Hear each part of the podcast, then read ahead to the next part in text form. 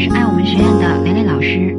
那有学员说呢，说伴侣平时啊很细致，也能感受到他很爱我，但是他有两三次呢与其他女人暧昧被我发现了，他自己保证不再发生，但是因为这些事情呢，我偶尔就会查他，偶尔用言语刺激他，他觉得我在管控他，而且最近因为我的情绪问题吵架呢，目前已经冷战四天了，他提出分手。我很爱他，不希望分手，希望呢老师能够帮忙分析一下。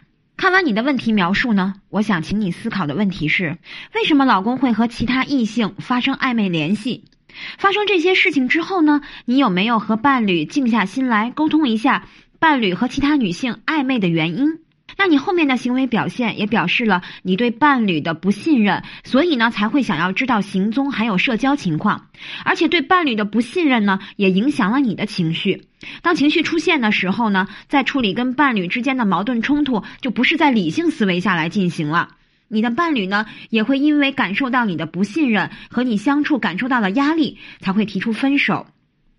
那要怎样解决这个问题？我这里呢有两个建议给你。第一呢。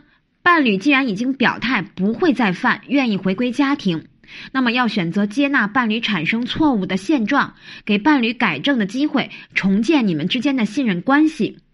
第二呢，要学会情绪管理，要避免因为情绪出现的矛盾升级。第三呢，关于伴侣跟其他异性暧昧的原因，要看看是不是跟自己有关系。如果是跟自己有关系的呢，要在自己的方面呢自我提升，然后以避免这样的情况下次再次出现。那好，以上呢就是关于这个问题呢我给的一些建议。如果觉得呢还是不能够最更好的解决问题的话，也可以找专业的咨询师来帮你进行梳理。好，那我们今天的问题解答就到这里。